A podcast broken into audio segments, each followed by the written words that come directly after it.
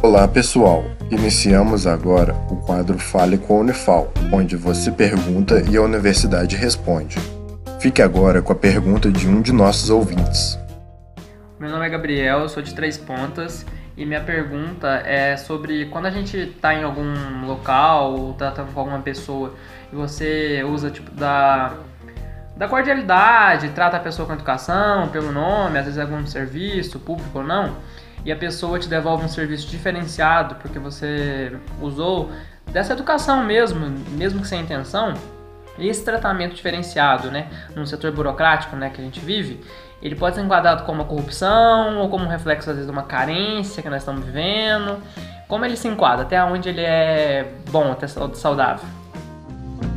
Seguimos então a resposta. Olá, Gabriel. Aqui é a professora Eliane, pró-reitora de extensão da Unifal.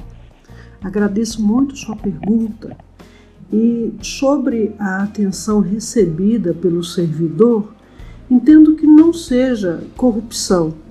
Na verdade, é o que deveria ser a qualidade de todo o trabalho prestado pelo servidor. Esta questão, é, a educação e, e, o respeito cabem em todas as relações, né? A, a, o respeito e educação tanto pelo servidor quanto para o público que é atendido. Isso são condições fundamentais.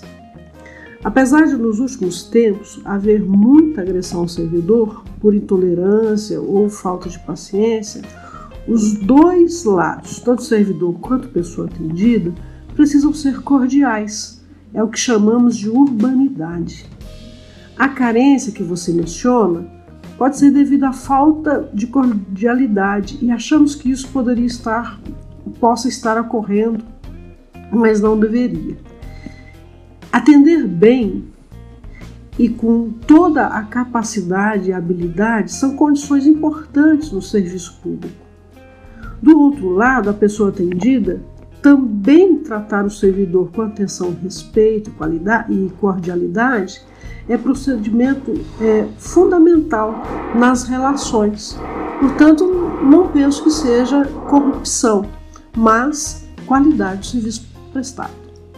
Obrigada. Esse foi o Fale com a Unifal.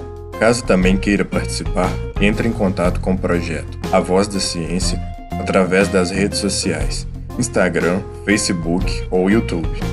Sua dúvida é sempre bem-vinda. Esse projeto de extensão tem o apoio da Rádio Federal de Alfenas FM